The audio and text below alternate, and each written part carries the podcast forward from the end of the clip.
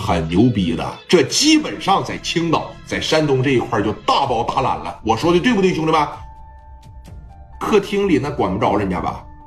啊，人家身上是有兼职的，把电话打给蔡正荣了。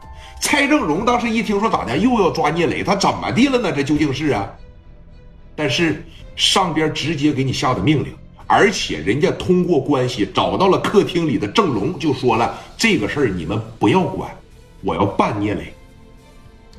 是有一个一省之长的儿子找的我，而且人家他那个儿子的朋友圈那是相当的大了，相当的厉害了。有人说了，小成哥能有多厉害呀？我就这么给你说，京城四少见了他，这边儿，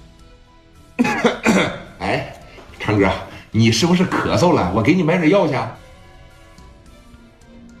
呲楞一下鼻子，哎哥，是是是是鼻炎吗？我不行，给你买点喷剂去。那都得是这个，人家那个圈子是相当相当之厉害的。我说实话啊，勇哥的面子可给可不给，而且他始终跟勇哥就不太对付，知道吧？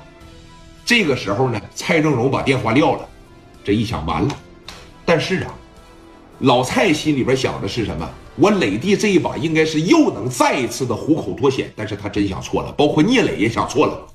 把电话打给聂磊的时候，啊，啪的一个对料，小程可不怕加代，他怕不着。甚至咱可以这么说，加代在人家小程哥面前，那只是个地中之地。人家这一堆朋友圈在这吃饭喝酒的时候，你得在这伺候局儿。戴哥是这样跟小程哥在一块儿，拿着电话打给聂磊了，啊，电话这边啪的一接上。喂，雷弟呀，你是不是又惹事了啊？咋的了？是不是给一会儿烟台的打了？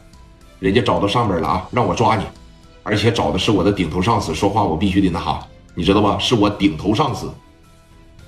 电话直接给这个李海打的，给这个一把师打的，所以说呀，你可能要委屈一段时间啊。那个什么王群力呀。你就赶紧让他出去，这进去了以后还得他运作，你听着没？那行啊，那你带人过来抓我来吧，你等着啊！电话啪的一撂，哎，说你看，给磊哥打了一个电话，蔡正荣领着一帮阿 Sir，人家上边要求的是什么呢？必须把聂磊这伙人给我一网打尽，一个也不能剩下，赶紧给王群力安排跑路，啊！在青岛找了一个不起眼、不显山、不漏水的小宾馆，这就住下了。